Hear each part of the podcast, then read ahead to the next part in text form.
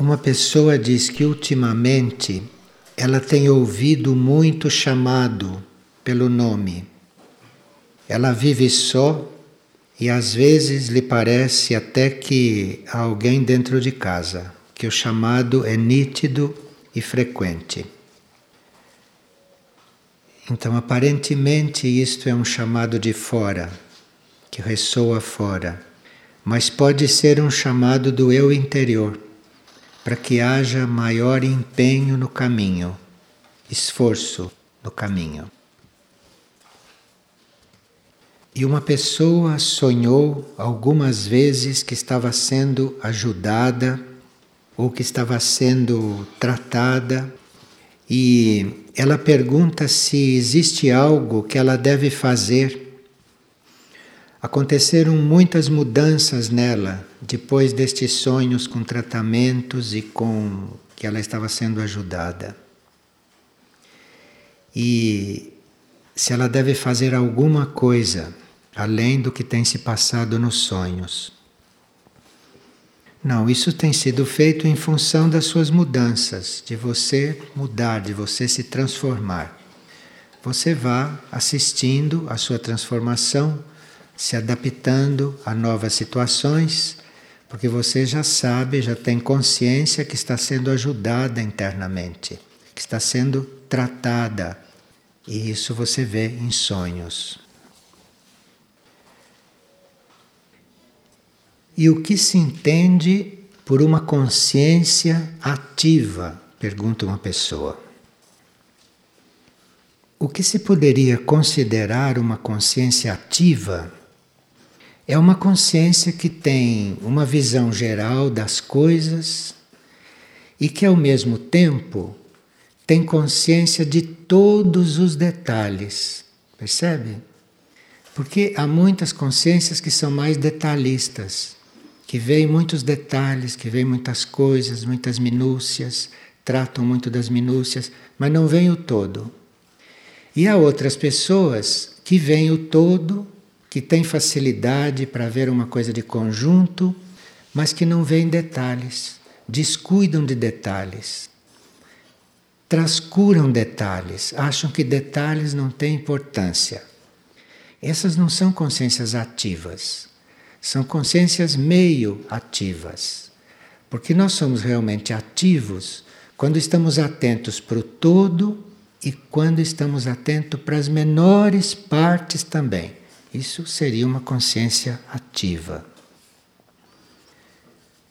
Disse que a criação e que o plano evolutivo só está perfeitamente expresso nas consciências ativas. Então, se você só vê detalhes, o plano evolutivo não pode fluir totalmente através de você. E se você só vê o todo e não vê detalhes, a mesma coisa. Você limita o plano. O plano fica limitado. Não pode acontecer numa grande proporção. Porque a nossa consciência humana, nossa consciência individual, não foi feita para estar separada das outras consciências e nem para estar vivendo particularidades. Nossa consciência foi feita para canalizar uma consciência total, uma consciência suprema. Então nós temos que fazer um trabalho conosco, temos que fazer um esforço, no sentido de nos alargarmos, vermos as coisas de um ponto de vista amplo, não individualmente, não de forma estreita, não só um lado de uma coisa, que víssemos mais, que víssemos os vários ângulos de uma pessoa, as várias possibilidades de uma pessoa, de uma coisa, enfim, nos alargarmos. E aqueles que têm dificuldade para notar certos particulares, colocar na sua consciência uma lente e ficar buscando a compreensão daqueles particulares. Porque se nós não formos capazes de ser amplos, e ao mesmo tempo muito detalhistas, nós temos que aprender, nós temos que desenvolver, porque desta forma não podemos ser canais para uma consciência maior. Consciência maior só pode usar um canal que tanto seja amplo como seja detalhista, como seja bem restrito. Isto nós teríamos que treinar. Se não acontece isto, nós não vamos chegar àquele ponto de não só vermos as coisas, mas sermos também aquilo que estamos vendo. É nisso que se chega. Então você está observando uma coisa não só como observador, porque observar como observador é fácil. Qualquer pessoa inteligente observa e vê como observador. Mas os passos que se tem que dar é não só você ver como observador, mas é você, ao mesmo tempo, estar no lugar daquilo que está sendo visto. Então você está vendo, mas está sendo visto. Você está no lugar daquele. Então você está vendo as suas atitudes, está vendo a sua maneira de falar, porque você está no lugar daquele. Você não está só enviando uma coisa, você está enviando, está recebendo também. Isso é possível. Então, nós teríamos que treinar para isso, teríamos que nos abrir para isso acontecer. Porque no momento em que nós cometermos uma ação, ou no momento em que nós estivermos numa atividade, e nós formos ao mesmo tempo quem está recebendo aquela ação, nós estamos ali sentindo aquela ação que estamos enviando, então estaremos muito mais completos nesse campo. E o estágio atual da humanidade é para treinar estas coisas, é para estar coligado com estas coisas, é para dar esses passos. Então, uma consciência ativa é tudo isto. Então, veja que nós precisamos nos ativar muito. E nos ativar não é só nem sempre andar depressa, né? estar muito ativo, estar realizando muitas coisas. Ser ativo é tudo isto. E se você não está ativado nesse sentido, não adianta você correr. Não adianta você fazer as coisas depressa. Porque se você não está no lugar daquilo que você está fazendo, para você sentir o que está fazendo, para você perceber, então não se pode chamar isso de uma pessoa ativa. Então é um conceito um pouco diferente de uma pessoa ativa. Mas uma pessoa ativa fisicamente é muito útil. Mas uma pessoa ativa na consciência é muito mais útil, é muito mais fundamental em tudo aquilo que está fazendo. E uma pessoa pergunta se existe uma correspondência entre o corpo humano e o nosso planeta. Tem que haver muitas correspondências, senão não poderíamos estar neste planeta. Nem poderíamos estar aqui vendo todas as correspondências que existem mas as mais simples, só para a gente poder se localizar. Então, nós estamos num planeta físico, não composto de sólidos, de líquidos, de gases, o planeta. E nós também somos compostos de sólidos, de líquidos e gases, tem uma correspondência. O planeta tem vários níveis de consciência, desde o nível físico até os níveis mais internos. Nós também temos vários níveis de consciência. Isso é uma correspondência. Isto corresponde ao planeta. Agora, parece que o estágio humano é aquele que tem correspondências mais amplas com o planeta. Porque o planeta tem outros estados de consciência, além da consciência animal, que nós humanos também temos. Então, provavelmente, nós somos o reino que mais tem correspondências com o planeta. Um animal ou um vegetal pode não ter consciência das outras dimensões do planeta, como não tem. Ele pode viver em outras dimensões do planeta, mas não tem esta consciência. Nós temos essa consciência. Nós podemos ter esta consciência. Nem sempre estamos correspondendo a todos os níveis do planeta. Tanto assim que não chegamos a reconhecer a consciência interna do planeta, o logos planetário. Nossa consciência tem muito que desenvolver. Mas há seres dentro dessa nossa consciência que chegam a perceber a consciência do planeta. Então a nossa consciência tem muito o que desenvolver, sempre correspondendo à consciência do planeta. Se nós não correspondêssemos à consciência do planeta, seríamos estranhos aqui, estaríamos no planeta errado.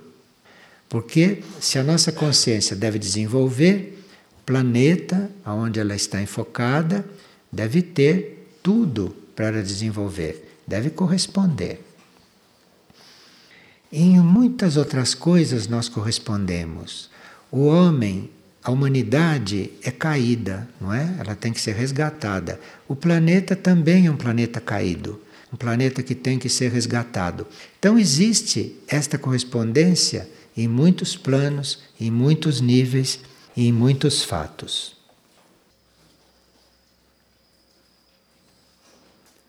Uma pessoa está perguntando se é correto usar vacinas. Porque parece que as vacinas alteram bastante os organismos, principalmente as crianças. Usa-se vacinas porque nós não sabemos trabalhar com o nosso pensamento. Então, enquanto a gente não souber lidar com o pensamento, as vacinas são consideradas necessárias. Os nossos pensamentos, quando são bem trabalhados quando são bem conduzidos, eles têm o poder de abrir caminhos no espaço. E no pensamento abrir caminho no espaço, ele vai se coligar com certas dimensões e com certos planos aonde se consegue a imunidade. Então, a imunidade contra infecções nós conseguiríamos com o pensamento. Nós chegaríamos numa certa região do espaço no qual existe a imunidade. Então, para cada infecção, existe uma região do espaço com a qual nós podemos nos conectar. Mas o pensamento tem que chegar lá. Senão, esta imunidade não se opera efetivamente. Então, enquanto a gente não souber lidar com o pensamento, a gente vai precisar de vacinas. A gente, isto é, quem precisa, né? Então, as vacinas existirão enquanto a gente não aprender a fazer isto. E como se pode levar uma vida de castidade no mundo? A vida de castidade é uma opção, ou para alguns é uma necessidade. Nada tem a ver com o mundo e pode ser vivido em qualquer lugar. Depende de quem vive. E uma pessoa diz que neste momento está lendo um livro sobre São Francisco de Assis que cita a vida de Santa Clara. E ele gostaria de saber atualmente qual é a sua nova tarefa, tarefa de Santa Clara, e o seu novo nome, para poder fazer uma coligação com o pensamento. Essa consciência se deu a conhecer como Santa Clara, né, na Idade Média, e depois nunca mais. Quando não se dão a conhecer, é porque as tarefas são muito internas. Então, sendo uma tarefa totalmente interna, não precisa que a entidade se dê a conhecer. A consciência que encarnou naquela época, que nós conhecemos como Santa Clara, pode estar neste momento estimulando a androginia no planeta, porque era uma contemplativa com bastante tendência para androginia. E uma pessoa diz que em um dos nossos livros se lê que o reino animal é o mais sacrificado. Então ela pergunta: Nós não comemos carne, mas usamos sapatos, cintos e até bolsas de couro. Assim, não somos também cúmplices do que acontece? Somos. Então, em um planeta kármico como este, é praticamente impossível você não participar do karma planetário. Até quando nós respiramos, nós criamos karma num planeta kármico. Só o ato de respirar já cria karma. Então, trata-se de nós equilibrarmos o karma compulsório, como esse de respirar, você não pode deixar de respirar. Então, este é um karma compulsório que você cria. Então, trata-se de equilibrar o karma compulsório com atos positivos e abster-se ao máximo de atos negativos. Mas sem criar karma, você não pode ficar em um planeta kármico. O que acontece a uma certa altura é que o karma pode ficar relativamente equilibrado, pode ir começando a se neutralizar, mesmo você tendo karma compulsório negativo, e a uma certa altura nós podemos transmigrar de mundo, ir para um mundo que tenha um outro relacionamento com a lei do karma, ou em algum mundo que não seja kármico. A uma certa altura se muda de mundo. Então nós ficamos neste jogo kármico enquanto ele está sendo usado para um certo equilíbrio e para certas conclusões. Mas no momento em que nós não precisamos mais disso, se muda de mundo, se transmigra. Esta pessoa pode ver aquela série de CDs chamada Mundo Ardente, onde se fala de diferentes tipos de mundo, etc. A pessoa pergunta se a vida de desencarnado é igual para todos. Não, não é igual para todos em muitos sentidos. Principalmente no seguinte ponto: porque nós podemos desencarnar e irmos eventualmente para o mesmo plano em que estão outras almas, em que estão outros seres. Então nós podemos desencarnar e estarmos no mesmo plano, no mesmo nível que infinitas outras almas. Mas não é igual. Não é igual porque depende do quanto, quando estavam encarnados, assumiram ou rejeitaram aquilo que é suprassensível, aquilo que é imaterial. Porque quando nós desencarnamos, nós podemos ir para o mesmo plano que todos vão. Mas dependendo do relacionamento que nós tivemos enquanto estávamos encarnados com as coisas imateriais, é o que a gente vai encontrar lá. Estão todos no mesmo plano. Mas alguém, por exemplo, que sempre viveu muito materialmente, naquele plano não reconhece as entidades que estão lá, compreende? não reconhece as consciências que estão lá. Só se reconhece aquilo que corresponde à nossa vibração. Então, nós podemos desencarnar e todos passarmos um tempo no plano astral. Mas nós não vamos no plano astral fazer os mesmos contatos.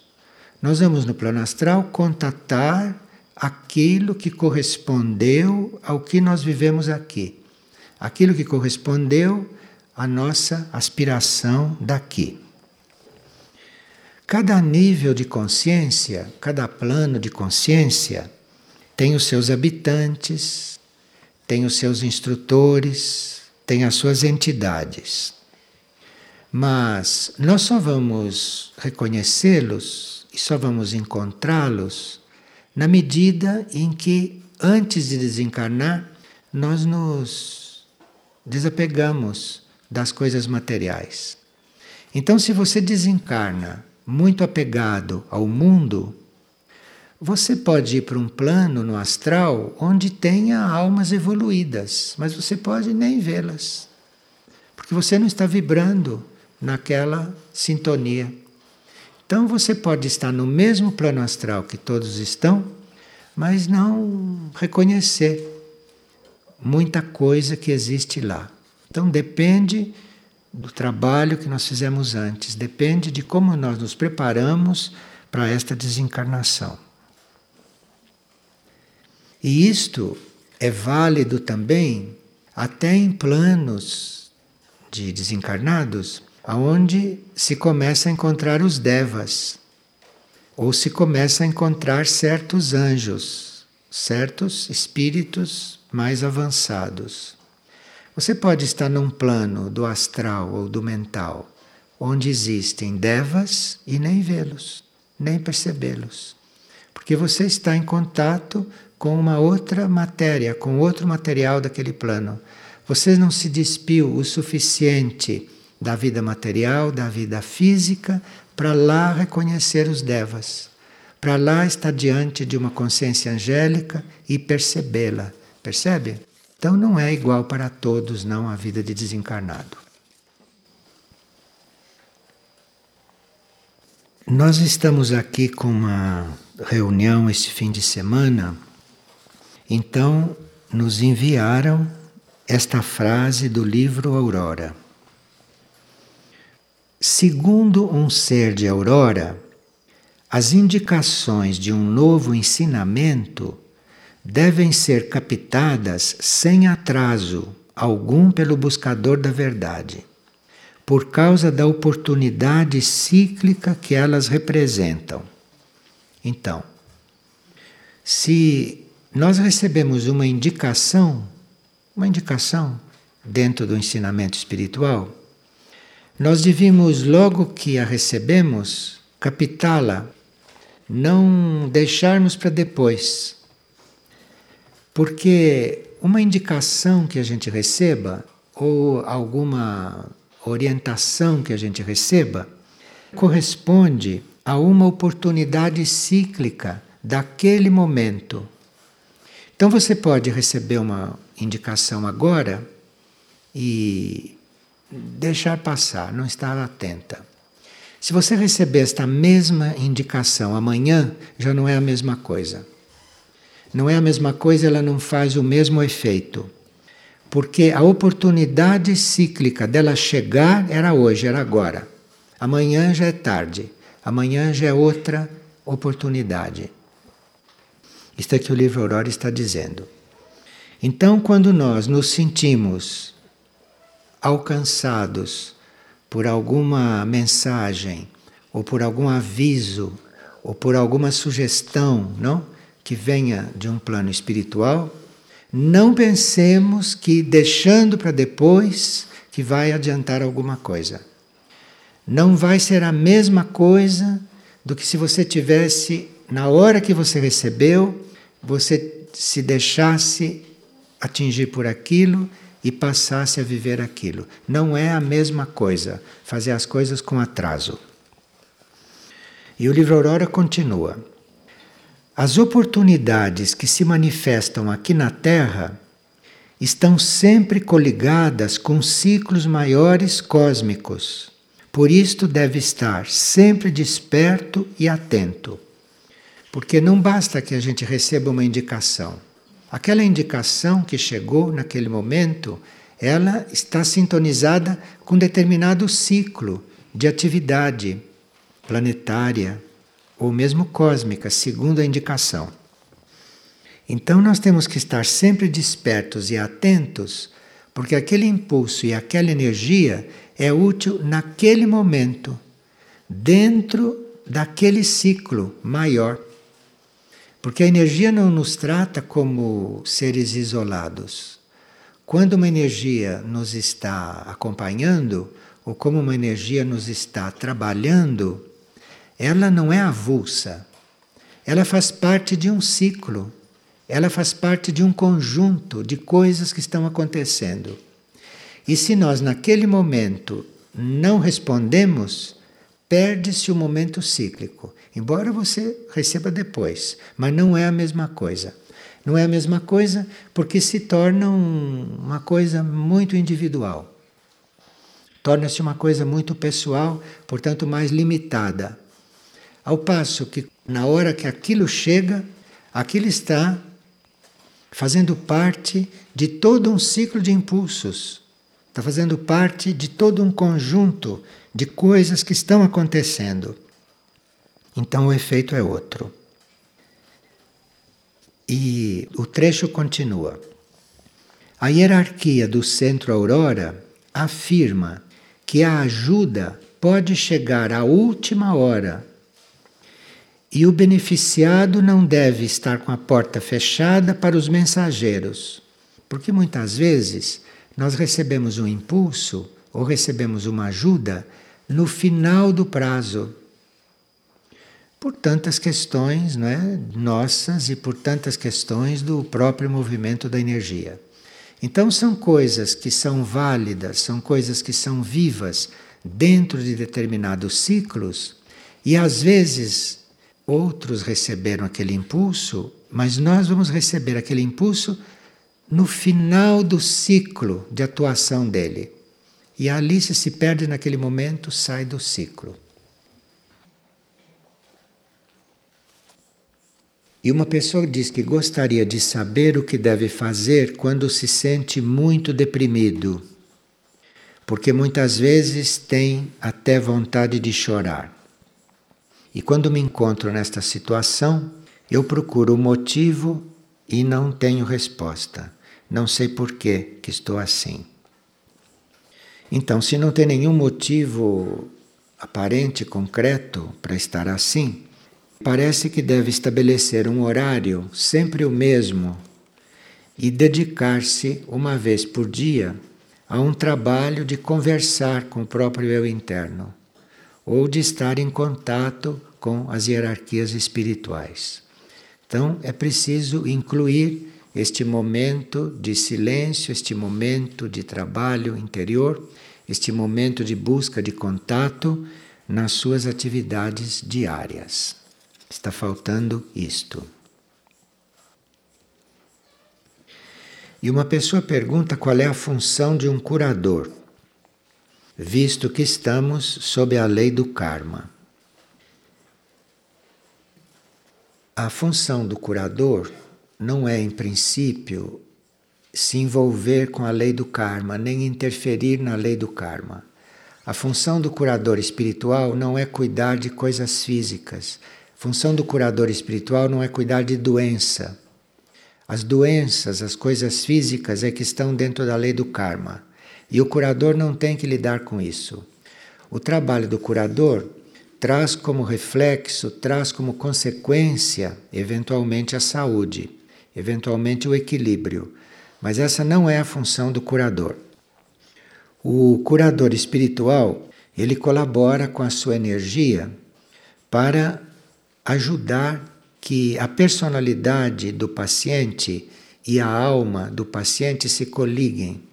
Então, ora, o curador está se dedicando aos corpos da personalidade para que eles façam esta coligação, e ora, o curador está em contato com a alma, ajudando nesta coligação. Então, o trabalho do curador é com a alma nesta coligação, fazendo esta coligação e todo o resto deve vir como consequência. Por isso é que a gente não dá o título de curador a todos os médicos, a todos os que lidam com saúde. Porque lidar com saúde, ser médico é uma coisa e ser curador é outra, não é? A consequência do trabalho de cura pelo curador pode ser também a saúde física, isto quando o karma permite. Mas o curador não lida com karma curador lida com a ligação entre a personalidade e a alma e vice-versa. E esta mesma pessoa sonhou que era transportada em pé sobre uma espécie de banquinho e que nesse transporte não se tocava o solo. Então, está lhe dizendo que seja cuidadoso no seu caminhar Seja cuidadoso, mantenha o seu equilíbrio no seu caminhar espiritual. Uma pessoa sonhou com um cabide desses de pendurar roupa vazio. E nesse cabide estava pendurado um envelope e dentro do envelope estava uma chave, mas o envelope estava fechado.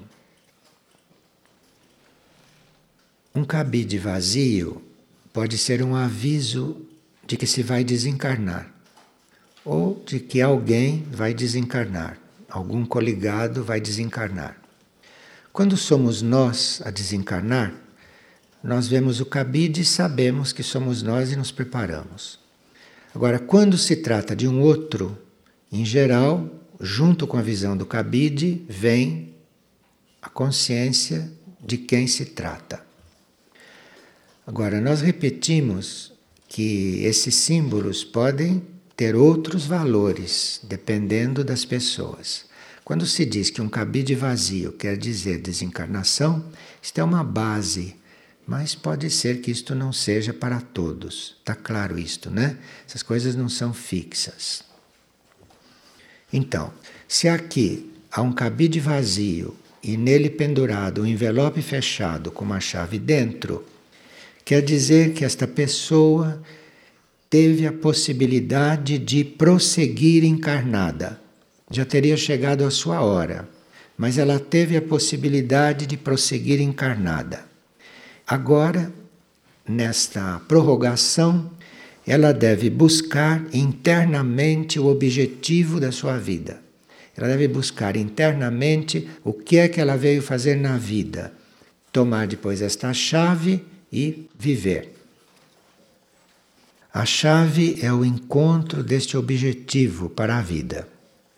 Nós pensamos que os objetivos da vida são essas tarefas que a gente cumpre humanamente. Nada disso é objetivo da vida. Isto são coisas que são parte da manutenção da vida. São coisas que fazem parte da circunstância de nós termos corpos, de esses corpos estarem em planetas físicos, de haver um, uma situação de que nós temos que ter trabalhos, temos que produzir coisas, mas nada disso é o objetivo da vida. Então, nós não teríamos que confundir aquilo que estamos vivendo humanamente, ano após ano, até desencarnar, com o objetivo da vida. Isso não é o objetivo da vida. Principalmente num planeta kármico, onde tantos relacionamentos, tantos encontros, tantas atividades se dão por causa do karma criado em encarnações anteriores. Então, tudo que se passa numa vida, eventualmente são coisas kármicas, mas o objetivo daquela vida não é aquilo. Então, nós temos que encontrar o objetivo da vida. Nós nascemos para, através de tantas experiências, inclusive experiências externas, fazemos uma vida interior, nos tornamos conscientes de uma vida interior. E essa parte externa, esta vida kármica, isto tudo são acertos de conta com a matéria, ou são serviços que a gente presta à matéria, ou são partes da, de nossa tarefa na matéria, mas nada disso é o objetivo da vida. Então, nós teríamos que não nos iludirmos com os afazeres, com os deveres, com as tarefas que devem ser cumpridas, devem ser desenvolvidas por karma ou por tantas circunstâncias. Não teríamos que confundir estas coisas, não, que realizamos da manhã até a noite com o objetivo da vida. Porque uma mônada não está aqui para construir nada, uma mônada está aqui para se introduzir na matéria e depois começar a erguer esta matéria começar a erguer esta matéria para outros planos de vida. De forma que não confundamos as nossas tarefas, a nossa vida, o nosso destino humano com o objetivo da vida. Muitas pessoas podem achar isso muito estranho, não é? Se eu me dedico a vida inteira a uma coisa, isto não é o meu objetivo? Não, não é. Pode ser o objetivo desse mecanismo material das coisas, de certas leis materiais e de certo karma que você criou e que tem que desenvolver e tem que resolver. Mas o objetivo da vida, este objetivo está na mônada, está no espírito.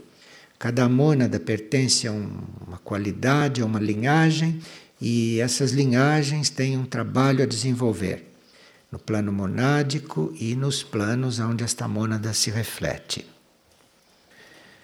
Então, a descoberta do objetivo da vida é um, uma aventura muito interessante para aqueles que são criadores, não? para aqueles que são conscientes, é uma aventura muito interessante. Porque você, tendo tantas coisas, tantos afazeres, estar querendo saber qual é o objetivo da sua vida, isso é uma grande aventura. Pessoa pergunta qual é a diferença entre igualdade e equanimidade. Bem, são duas palavras que representam muitos valores para aqueles que fazem o caminho. O que nós chamamos de igualdade, normalmente, não nos dicionários, é uma relação entre grandezas iguais, segundo o dicionário. Mas espiritualmente, igualdade é muito mais do que grandezas iguais. Igualdade é algo que nós devemos perceber e sentir com tudo, mesmo com grandezas diferentes. Não tem nada a ver com dicionário. Então, isto é uma relação equilibrada, harmoniosa, real entre as coisas, não só entre coisas de grandezas semelhantes mas de tudo. Diante da igualdade, não há diferença de valores. Essas diferenças de valores que o dicionário diz são coisas da mente. A igualdade espiritual está acima disto. Então, quando nós falamos de igualdade nos atributos e tudo, nós não estamos falando nesta igualdade segundo a mente humana.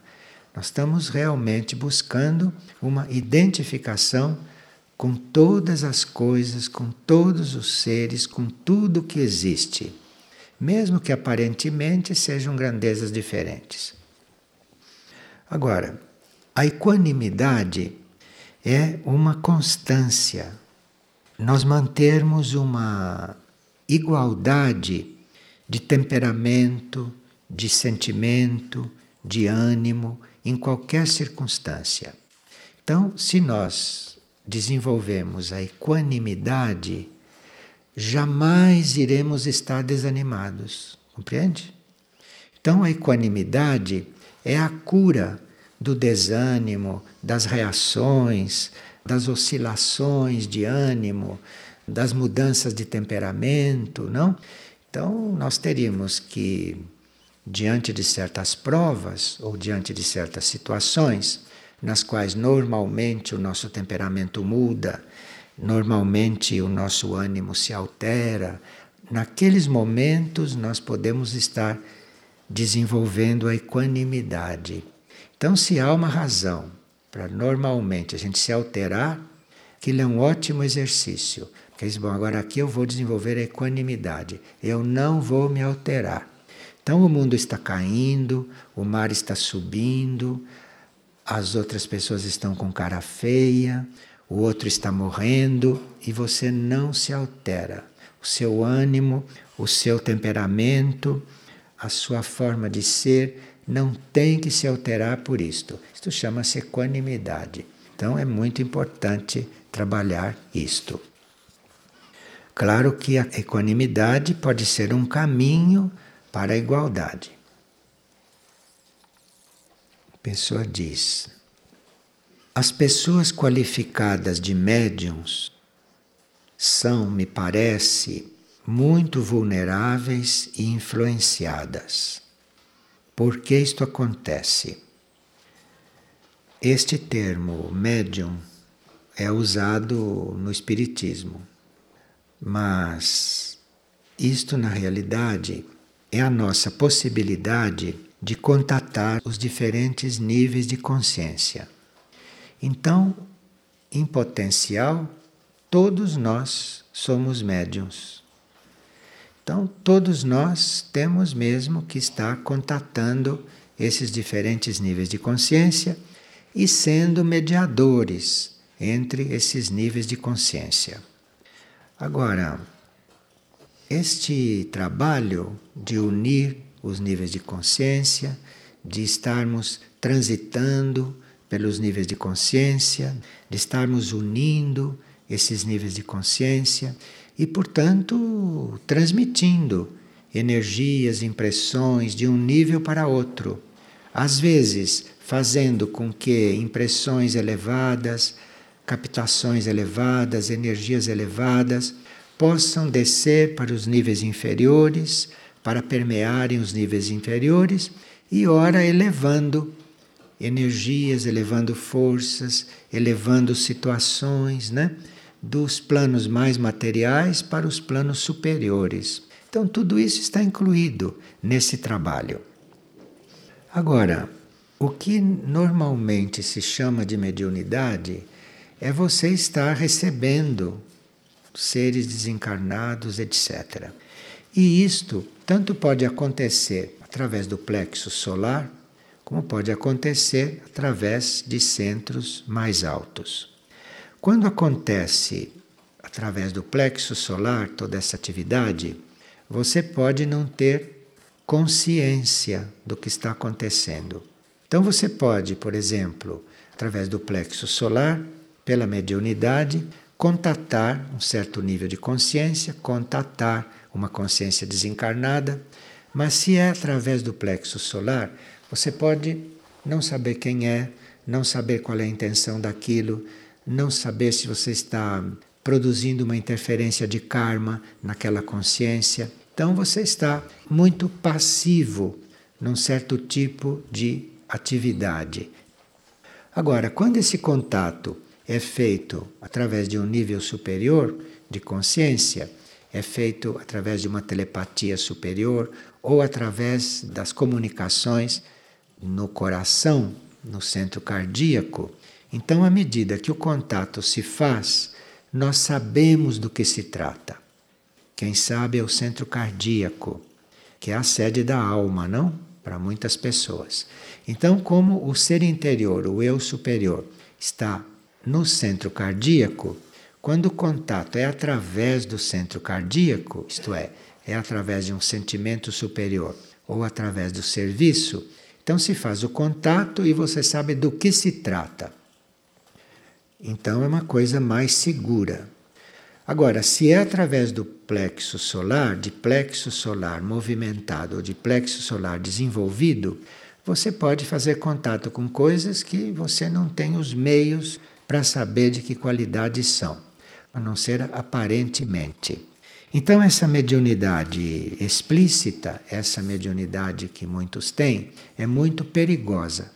É muito perigosa porque, através do plexo solar, a pessoa é colocada em contato com planos de consciência, com níveis de consciência, com energias, com forças, que ela eventualmente não sabe o que é, não sabe lidar com ela e não sabe dominar pensa que sabe, mas na realidade não sabe. Se é do plexo solar, ela não sabe, porque o plexo solar tem uma capacidade instintiva, o plexo solar tem uma capacidade emotiva de saber as coisas através de um nível emocional, mas nada disso é seguro. As coisas começam a ficar seguras é quando o centro cardíaco começa a trabalhar entrar no processo.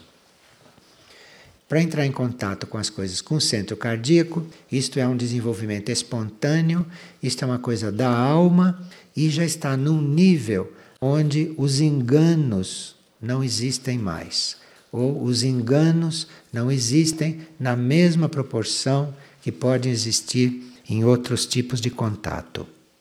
Enfim, isso não são coisas que se deve estimular porque é bom que a alma do indivíduo, que o ser interior do indivíduo, conduza o desenvolvimento dele. E aí dê a ele os contatos, dê a ele as indicações, dê a ele as comunicações no nível em que ele, como ser interior, estiver atuando. Sim. É, ajudar uma pessoa a ver isto, precisa que a pessoa queira um desenvolvimento superior. Porque muitas pessoas são sensitivas e se contentam com isso. Porque elas são sensitivas, elas estão sentindo através de meios mais internos, elas se contentam com isto, se dão por satisfeitas com isto e não querem progredir. acham que não é necessário progredir. Mas qualquer tipo de sensibilidade tem diante de si uma porta aberta para um desenvolvimento. E todo sensitivo deve se tornar intuitivo, não permanecer sensitivo.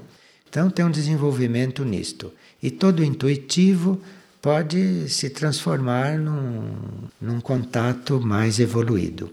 Então, na situação em que nós estamos, nós teríamos que estar sempre abertos a prosseguir, a continuar a evoluir. Embora em todos os estágios a gente possa ser útil, em todos os estágios possa haver situações positivas. Mas, mesmo que nós estejamos num estágio onde o positivo está predominando, nós não teríamos que ficar estacionados aí. Teríamos sempre que estar buscando um desenvolvimento superior. Agora, uma insistência nesses contatos através do plexo solar pode produzir a uma certa altura a perfuração do plexo solar. Aí, se o plexo solar é perfurado, só na outra encarnação, quando se formar outro plexo solar, é que isto vai ser restaurado. Porque um plexo solar perfurado, até hoje, não teve cura na mesma encarnação. Então, esse é o resultado da mediunidade descontrolada e acelerada. E uma pessoa estava lendo o pensamento do dia que diz: a alegria é maior que a saúde e maior que o sucesso. A alegria pode existir também em meio à doença e à humilhação. Esse é um pensamento do Agni Yoga.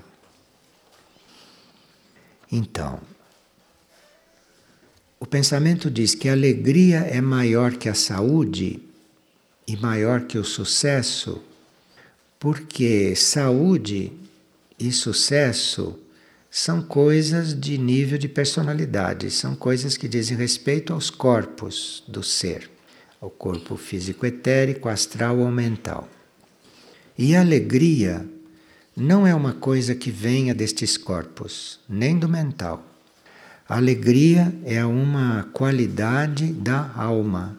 A alegria é uma qualidade do eu superior. O eu superior pode ter alegria porque ele é que tem a verdadeira experiência de estar vivo. Enquanto nós estamos encarnados, nós estamos para morrer a qualquer hora, não é? Então não se pode ter alegria numa situação desta, porque não há aí uma estabilidade. E esta alegria de estar vivo, esta alegria de participar da vida, só pode vir do eu superior, porque o eu superior, encarnado ou desencarnado, ele está na sua total consciência. Então, a alegria existe nele. Aqui na mente, ou aqui nos planos da manifestação, nos corpos, na personalidade, nós não podemos garantir que vamos estar vivos muito tempo. Então não existe essa alegria. Isto não emerge. A alegria é esta certeza, esta experiência de estar vivo eternamente. Isto que é alegria. Não é quando a gente está contente com alguma coisa ou quando as coisas vão bem. Isto tudo é coisa de temperamento, de ânimo, de personalidade. A alegria, você está com ela, você sente, você percebe, é quando você está fazendo esta experiência de ser eterno. Essa experiência de eternidade, de nunca ir morrer, de nunca ir acabar, de nunca ir ser desintegrado. Isso só na alma. Isso não pode acontecer na mente, nem no emocional e nem na consciência física. Então, como esta alegria é esta experiência de estar vivo eternamente, claro que isto é muito maior do que a saúde e muito maior do que isto que chamam de sucesso.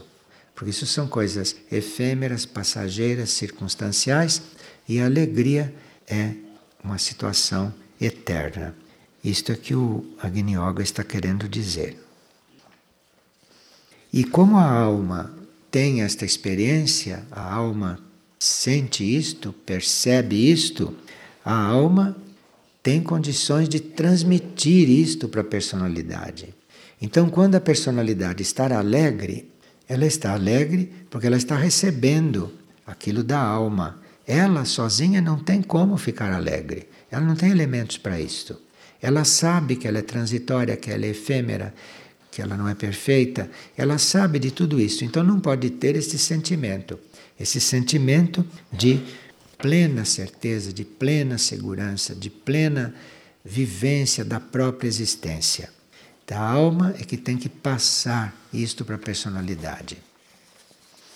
Então vocês veem que nós só podemos estar realmente alegres ou só podemos estar experimentando esta alegria quando temos esta conexão com a alma, quando temos esta ligação.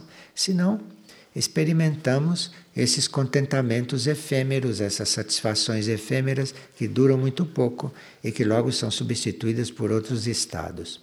A alma é que tem que nos passar isto.